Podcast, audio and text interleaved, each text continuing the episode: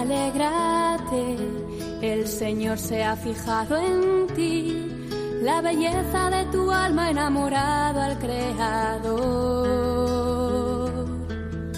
No temas, tu gozo es Él, su espíritu desciende hoy y la gracia se derrama hasta llenar tu corazón. Comienza, ahí tienes a tu madre. Con el padre Juan Antonio Mateo. Según tu palabra, he aquí la esclava del Señor. El mejor regalo es tu sí, María, hagas en mí. Según tu palabra, he aquí la esclava del Señor. Muy queridos amigos y oyentes, qué rápido pasa el tiempo. Una vez más estamos con vosotros para compartir este espacio, este programa dedicado muy especialmente a la Virgen María. Estamos en pleno mes de noviembre, en un mes en que la piedad tradicional de la Iglesia tiene muy presente la oración por los difuntos, la oración por las benditas almas del purgatorio. Recuerdo una inscripción que hace años vi en una lápida de un cementerio, en la cual el difunto, en vida, obviamente, había encargado de grabar las siguientes palabras. Una oración por mí te pido que reces, hermano, puesto que tarde o temprano tú también vendrás aquí.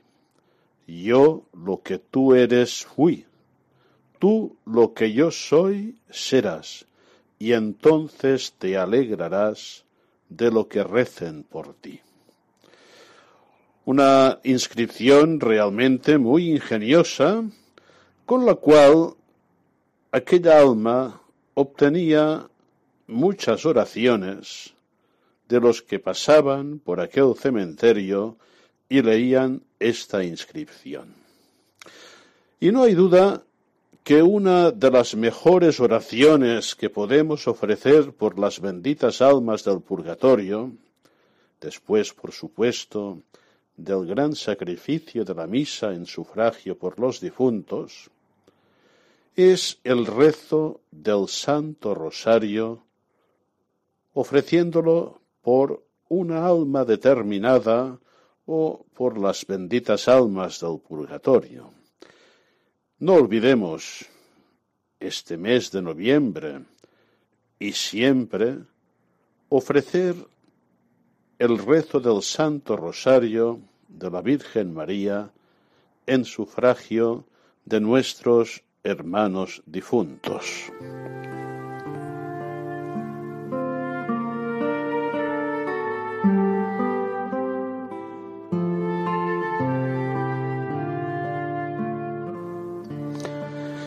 Después de la recomendación del rezo del Santo Rosario por los fieles difuntos, creo que también es oportuno recordar que debemos rezar mucho, acudir a la Virgen María en las dificultades que nos toca vivir en cada tiempo, en cada momento histórico. Hace unos días, releyendo algunos apuntes marianos, encontré un documento de su santidad el beato Pablo VI, una pequeña y preciosa encíclica en la que invitaba a rezar a la Virgen María durante el mes de mayo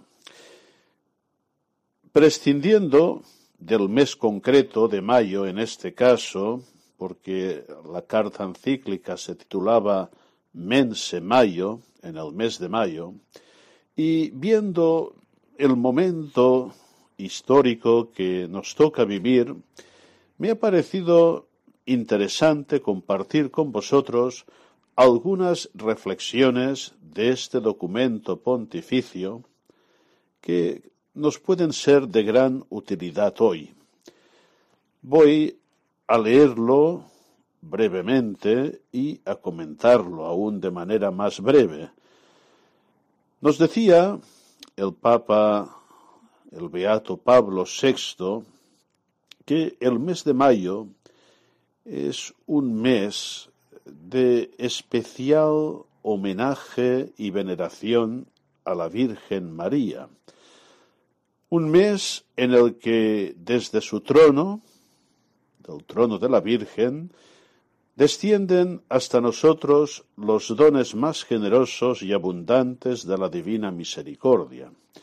Yo creo que si tenemos presente esta realidad de acudir a la Virgen María, cada mes, cada momento, puede ser como este mes de mayo.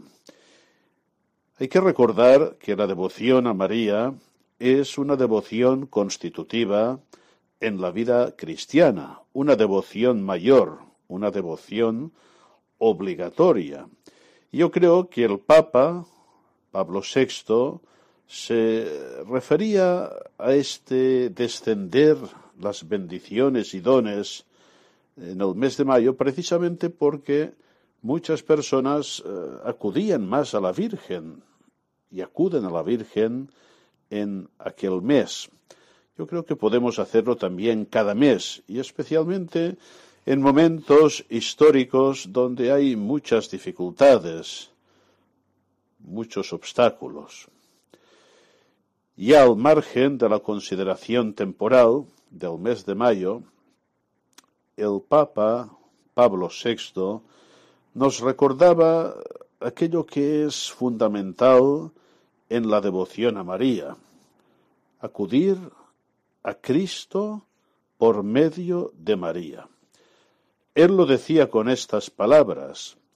¿Y qué otra cosa significa el continuo recurso a María, sino un buscar entre sus brazos, en ella, por ella y con ella, a Cristo nuestro Salvador, a quien los hombres en los desalientos y peligros de aquí abajo tienen el deber y experimentan sin cesar la necesidad de dirigirse como a puerto de salvación y fuente trascendente de vida?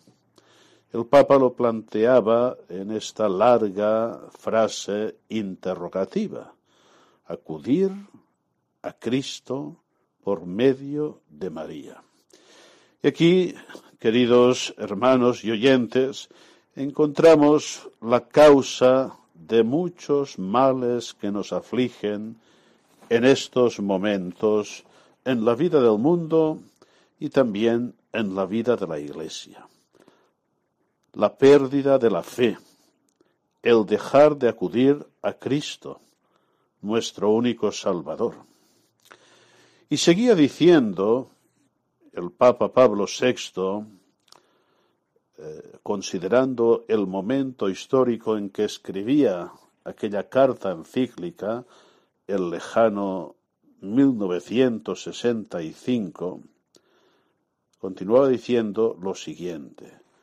Si consideramos en efecto las necesidades presentes de la Iglesia y las condiciones en las que se encuentra la paz del mundo, tenemos serios motivos para creer que esta hora es particularmente grave y que urge más que nunca hacer una llamada a un coro de oraciones de todo el pueblo cristiano.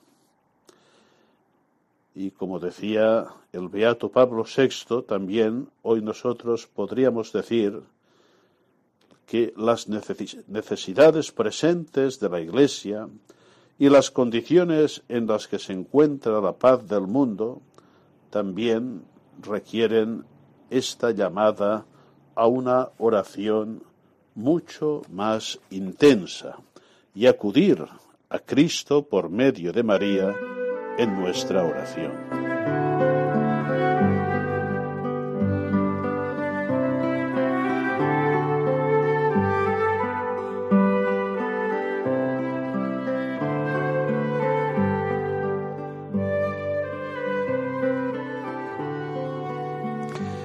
Todos queremos, todos anhelamos la paz, pero hemos de preguntarnos si todos queremos también, y cuando decimos queremos, expresamos una decidida voluntad de llevar a término las condiciones que hacen posible la verdadera paz. Releyendo la encíclica brevísima Mense Mayo de su santidad el beato Pablo VI me daba la impresión de que algunos párrafos podían haber sido escritos pues este mismo año 2017 y no el lejano ya para nosotros 1965. Decía el Papa. El otro motivo de nuestra llamada lo constituye la situación internacional, la cual, como bien sabéis, es más oscura e incierta que nunca, ya que nuevas y graves amenazas ponen en peligro el supremo bien de la paz del mundo. Como si nos hubiesen enseñado nada las trágicas experiencias de los dos conflictos que han ensangrentado la primera mitad de nuestro siglo, asistimos hoy al temible agudizarse de los antagonismos entre pueblos de algunas partes del globo. Y vemos repetirse el peligroso fenómeno del recurso a la fuerza de las armas, y no a las negociaciones para resolver las cuestiones que enfrentan las partes contendientes. Mucha actualidad. Y seguía diciendo, desgraciadamente, en esta dolorosa situación, debemos constatar con gran amargura que con mucha frecuencia se olvida el respeto debido al carácter sagrado e inviolable de la vida humana, y se recurre a sistemas y actitudes que están en abierta oposición con el sentido moral y con las costumbres de un pueblo civilizado. A este respecto, no podemos menos de elevar nuestra voz en defensa de la dignidad humana y la civilización cristiana, para deplorar los actos de guerrilla, de terrorismo, la captura de rehenes, las represalias contra las poblaciones inermes. Y todos, queridos oyentes, pondríamos rostro muy concreto y actual a lo que denunciaba el beato Pablo VI. Y al final de este párrafo nos recordaba algo que hoy muchos han olvidado y que es causa malorum omnium, causa de todos los males. Pero la paz, decía el beato Pablo VI, no es solamente un producto nuestro, humano, sino que es también y sobre todo un don de Dios. La paz desciende del cielo y reinará realmente entre los hombres cuando finalmente hayamos merecido que nos la conceda el Señor Omnipotente, el cual, juntamente con la felicidad y la suerte de los pueblos, tiene también en sus manos los corazones de los hombres. Por esta razón, procuraremos alcanzar este insuperable bien orando, orando con constancia y diligencia, como ha hecho siempre la Iglesia desde los primeros tiempos, orando de modo particular con el recurso a la intercesión y a la protección de la Virgen María, que es la Reina de la Paz. Y esto es, queridos amigos y oyentes, lo que queremos, lo que debemos hacer.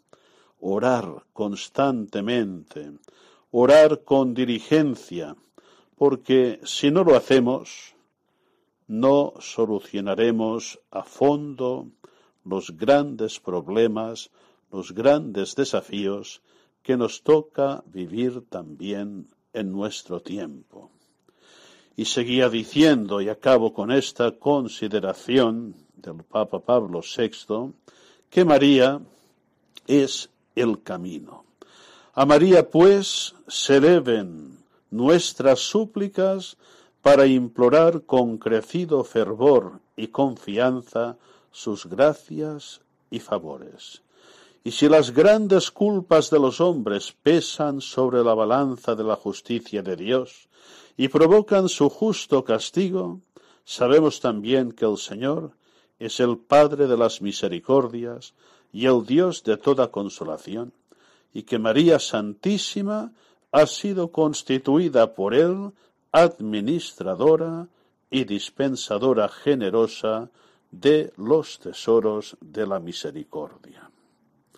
La paz verdadera, la que se funda sobre las bases sólidas y duraderas de la justicia y del amor, es esta paz que anhelamos, esta paz que pedimos y esperamos obtener por medio de la oración insistente a la Virgen María. Él lo decía concretamente para el mes de mayo, pero es para todos los meses del año y particularmente para nuestros días. En la segunda parte de este programa escucharemos una bella catequesis del Papa San Juan Pablo II sobre la consideración de María como reina, como esta reina que tiene poder, que intercede de manera eficaz. Y finalmente, en la tercera parte, refrescaremos algo de estudio mariológico, precisando algunas cuestiones en torno al concepto del culto que debemos a la Virgen María. Espero, queridos oyentes, que este programa sea de vuestro agrado y sobre todo sea provechoso para crecer en el conocimiento, en el amor, en la devoción a la Santísima Virgen María.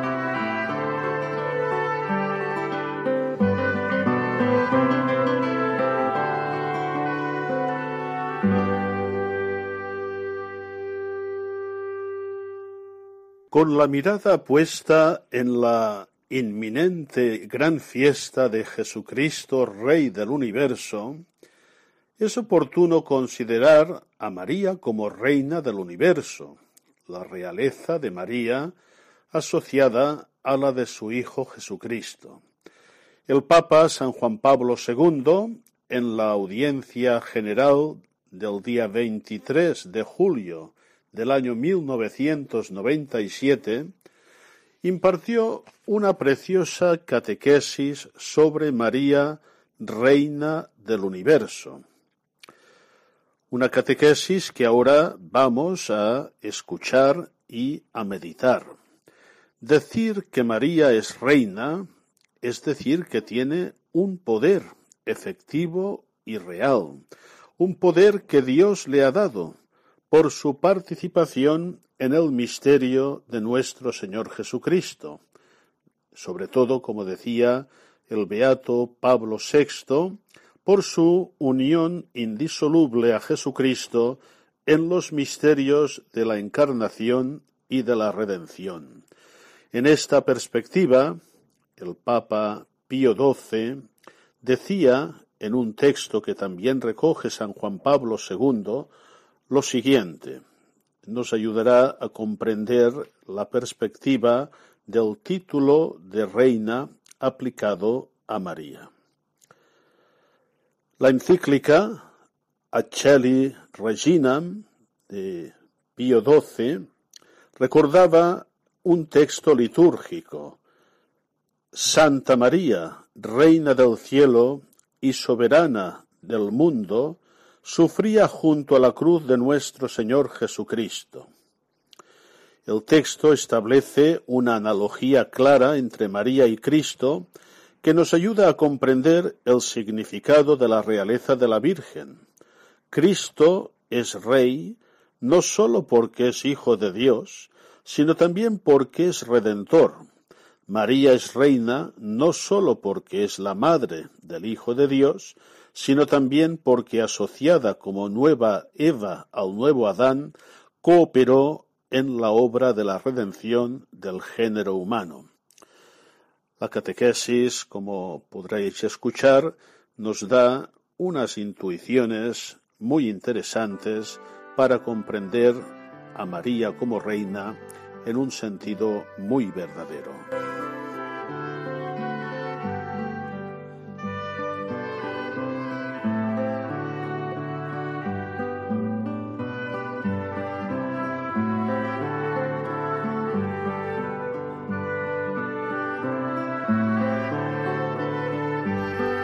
La devoción popular invoca a María como reina.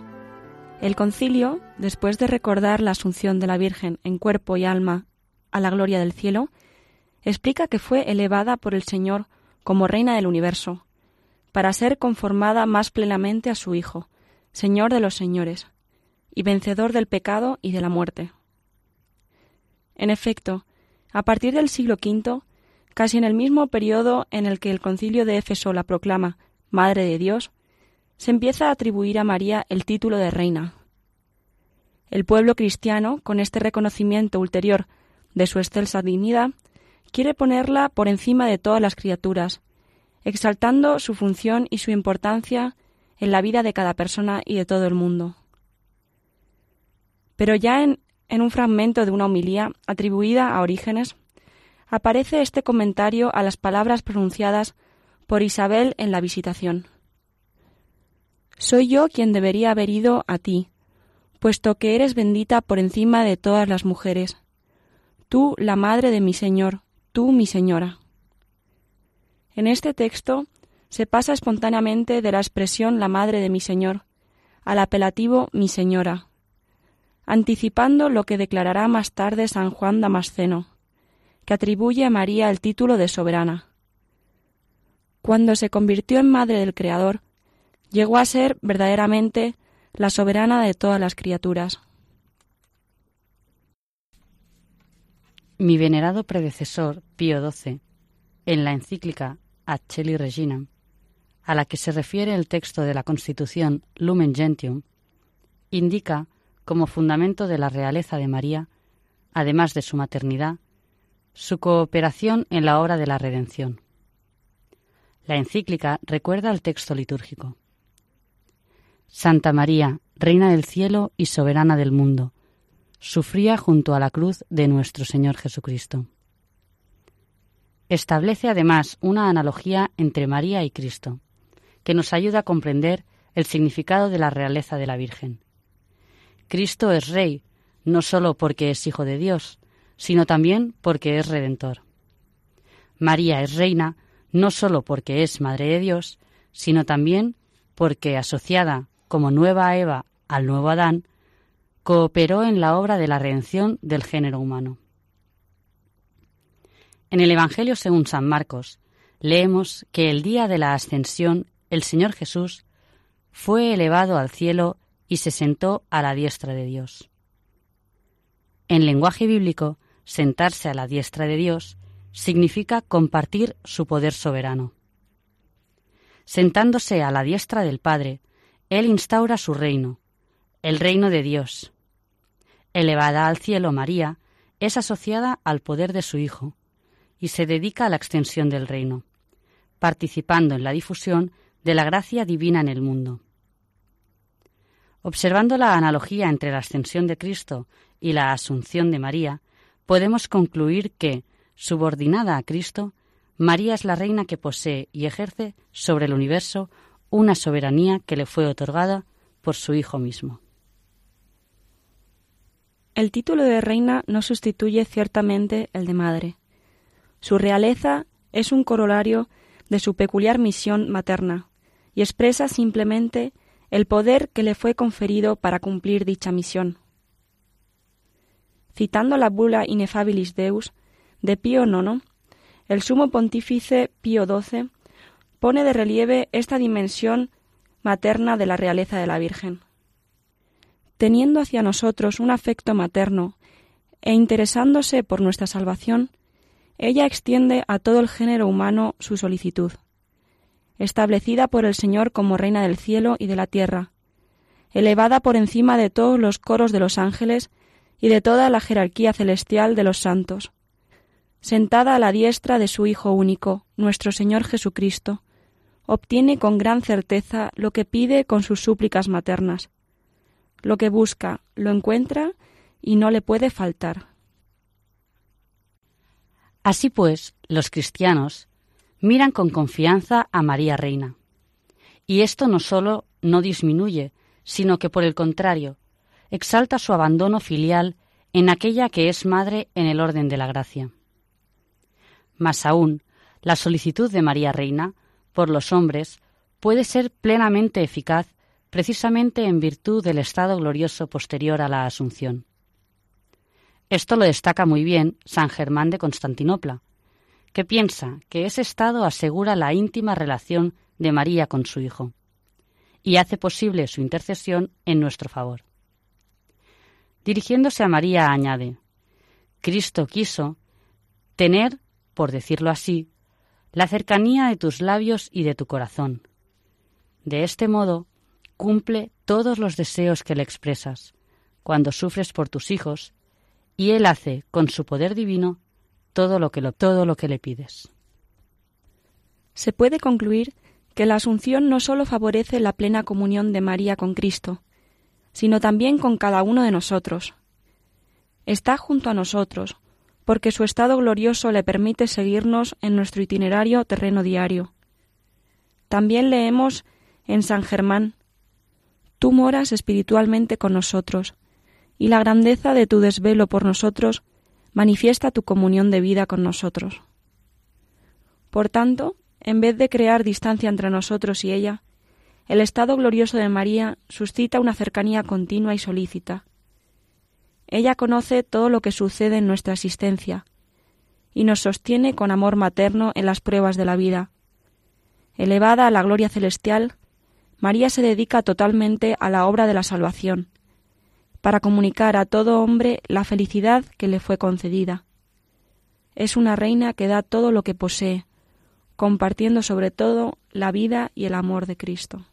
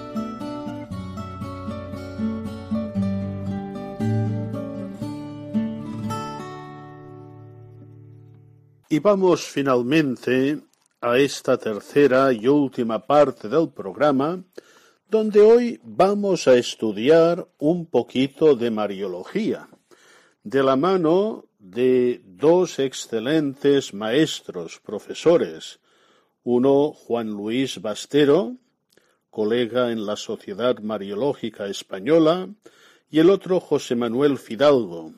Ambos han preparado un manual excelente, breve, claro y conciso, dentro de la serie de manuales del Instituto Superior de Ciencias Religiosas de la Universidad de Navarra.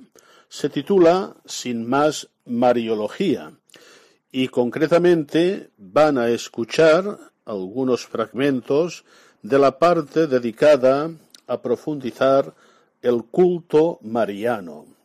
Hay que decir que la vinculación de María con el misterio de Cristo ha conducido a la Iglesia desde su inicio a la persuasión de que la Virgen María tiene una misión y un lugar singular tanto en la obra redentora de su Hijo como en la vida de la Iglesia.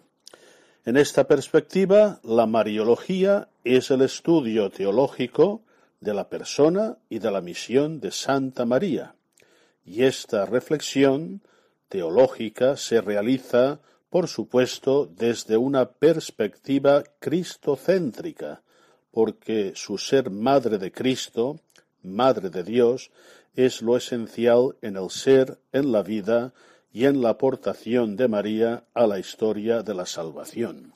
Escuchen pues ahora con atención estos párrafos de la obra citada y ojalá se animen a adquirirla y a realizar un estudio sistemático sobre la Virgen María, que será de gran utilidad para la formación teológica y para la piedad.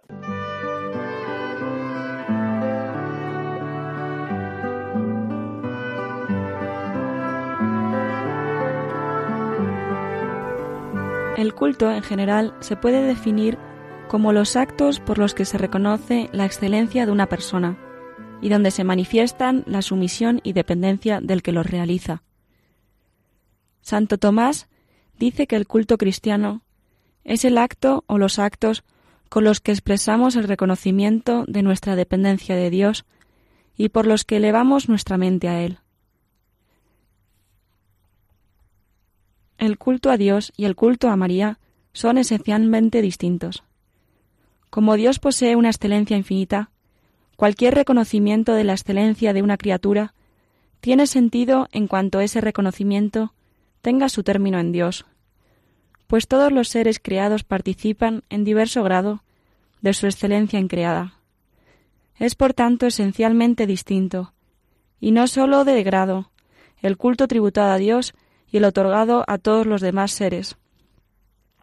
A Dios se le profesa un culto de adoración, y a los santos, a los ángeles y a María un culto de veneración. Como María sobresale en dignidad, honor y santidad a todos los ángeles y santos, debe recibir dentro de la veneración un culto del todo singular, llamado hiperdulía. Se suelen distinguir los siguientes tipos de culto, por razón del grado o por la forma de tributarlo. En primer lugar, por razón del grado, existe el culto de la tría, o de adoración, debido a Dios por su excelencia increada e infinita. El culto de hiperdulía, o de sobreveneración, tributado a María por su excelsa dignidad de Madre de Dios y su plenitud de gracia. Y el culto de Dulía, o de veneración, dado a los santos a causa de su excelencia sobrenatural. En segundo lugar, por la forma de tributarlo. Existe el culto interno, si el reconocimiento de la excelencia se hace solo mentalmente. Y el culto externo, si ese reconocimiento se expresa con signos externos visibles, y este a su vez puede ser público, cuando es testimonio de los sentimientos de la sociedad religiosa, o privado, si sólo lo tributa un individuo.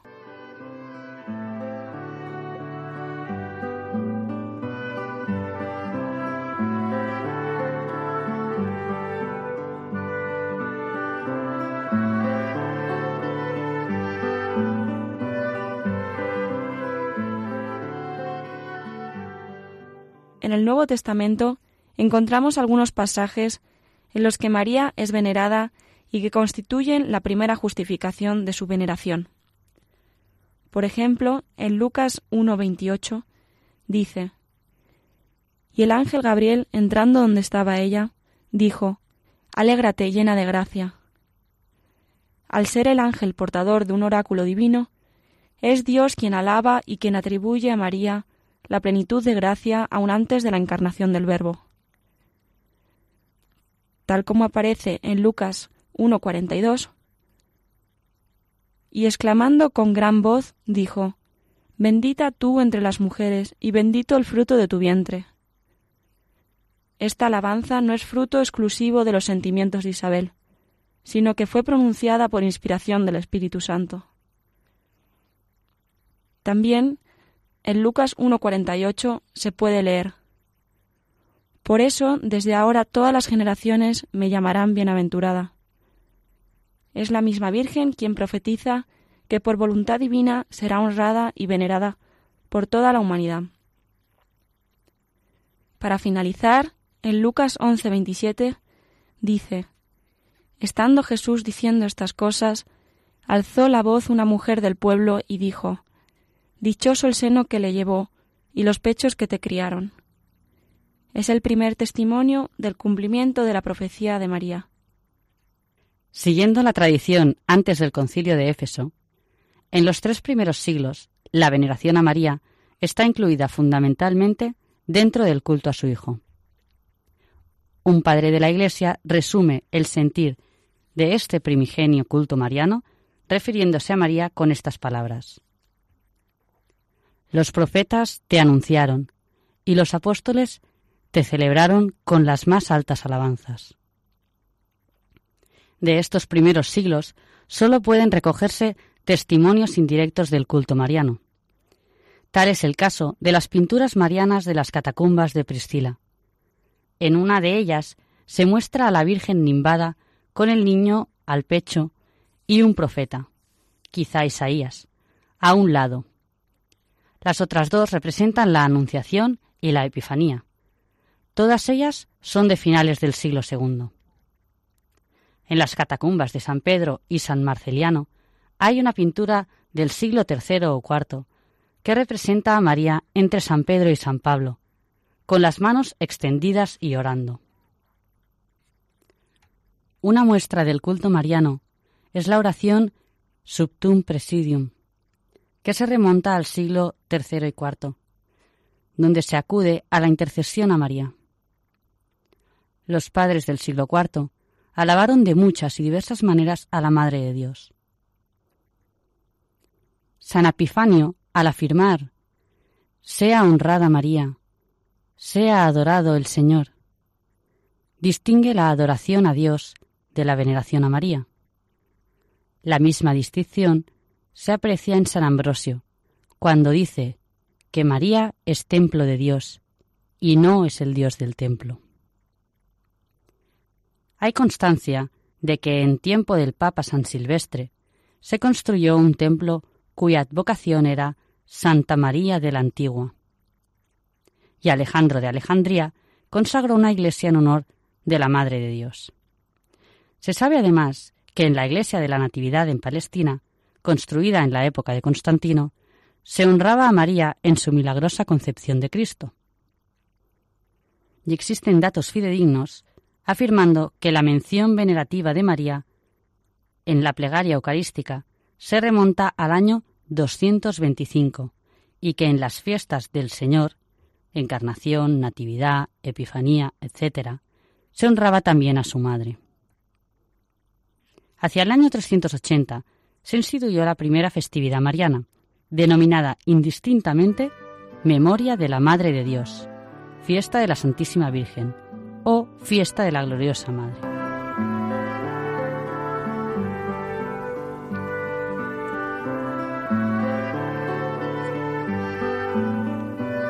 Después del concilio de Éfeso, con la definición dogmática, el culto y la alabanza a la Madre de Dios crecieron sobremanera. Los padres, llenos de veneración, honraron a la Panagía, toda santa, y a la Teotocos, Madre de Dios. Así, por ejemplo, San Cirilo de Alejandría dice de María que es el tesoro que ha de venerar todo el mundo. También otros padres afirman que la Virgen como Madre de Dios es venerada en el universo entero. En el siglo VI debemos mencionar a Romano Melode, poeta griego de ascendencia siria. Compuso bellos himnos, entre ellos el famoso himno Acatistos. Consta de 24 estrofas. Las doce primeras relatan el Evangelio de la infancia y las doce últimas cantan al Mesías y a la Teotocos. A cada estrofa impar le sigue un conjunto de alabanzas marianas, que constituye un resumen de los privilegios de la Virgen. San Germán de Constantinopla fue un entusiasta defensor del culto mariano, y comentando el Magnificat dice, Tú dijiste, con razón, que todas las gentes habrían de proclamarte bienaventurada. A ti ninguno podrá honrarte como te mereces. Incluso afirma que no hay un lugar donde ella no sea venerada. San Andrés de Creta, San Modesto de Jerusalén, San Ildefonso de Toledo, San Juan Damasceno, hablan del singular y supereminente culto que María merece por ser Madre de Dios.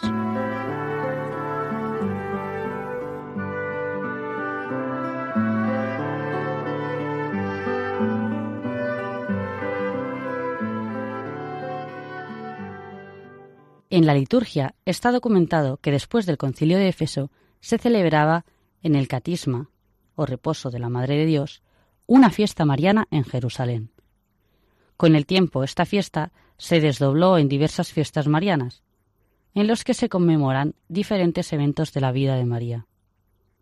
En el siglo VI, la Natividad y la Dormición. En el siglo VII, la Concepción.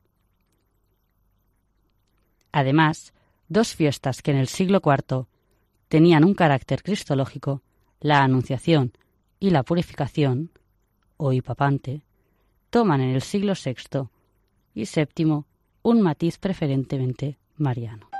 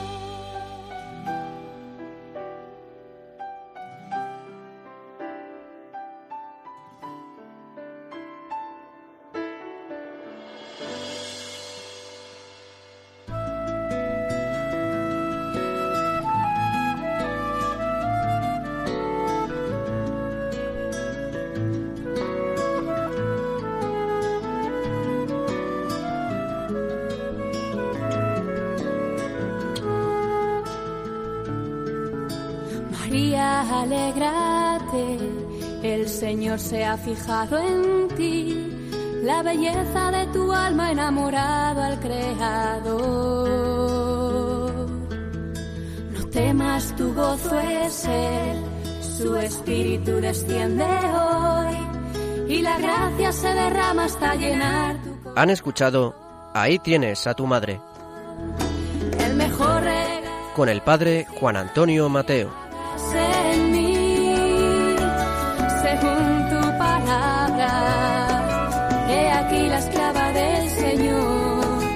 el mejor.